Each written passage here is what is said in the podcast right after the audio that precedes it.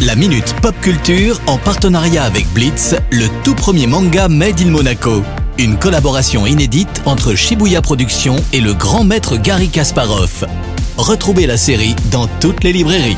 Vous êtes sur Radio Monaco, c'est l'heure de la minute pop culture avec Cédric Biscay. Alors Cédric, quelles sont les news de la semaine? Salut Maxime, salut à tous. Alors il y a quelques jours, Sony a organisé sa grande conférence de presse dans le cadre du Consumer Electronic Show de Las Vegas, le fameux CES. Ils présentaient toutes sortes d'innovations technologiques à travers leurs nouveaux produits et bien sûr PlayStation, la filiale de Sony, s'est chargée des annonces jeux vidéo et on a eu quelques belles surprises. Hein. La première annonce est le projet Leonardo, une excellente nouvelle hein, dans le paysage vidéoludique puisqu'il s'agit d'une manette PlayStation 5 conçue pour les personnes en situation de handicap, entièrement ajustable hein, pour faciliter la prise en main.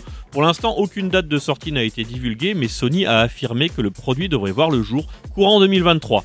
Ensuite, PlayStation VR 2, hein, un nouveau casque de réalité virtuelle permettant une immersion totale à la première personne qui a été aussi annoncé. Hein. Plusieurs titres seront compatibles, dont Horizon Call of the Mountain, Resident Evil Village, No Man's Sky et bien d'autres. La sortie est prévue le 22 février prochain. Eh bien, en tout cas, ça donne envie. Et côté série, est-ce qu'on a du nouveau? Yes, le 1er janvier dernier, la série Kaleidoscope a fait son apparition sur Netflix. Si vous avez aimé La Casa des Papels, alors vous devriez aimer cette série. C'est aussi l'histoire d'un casse de banque ultra sécurisé. L'objectif, voler plus de 7 millions de dollars.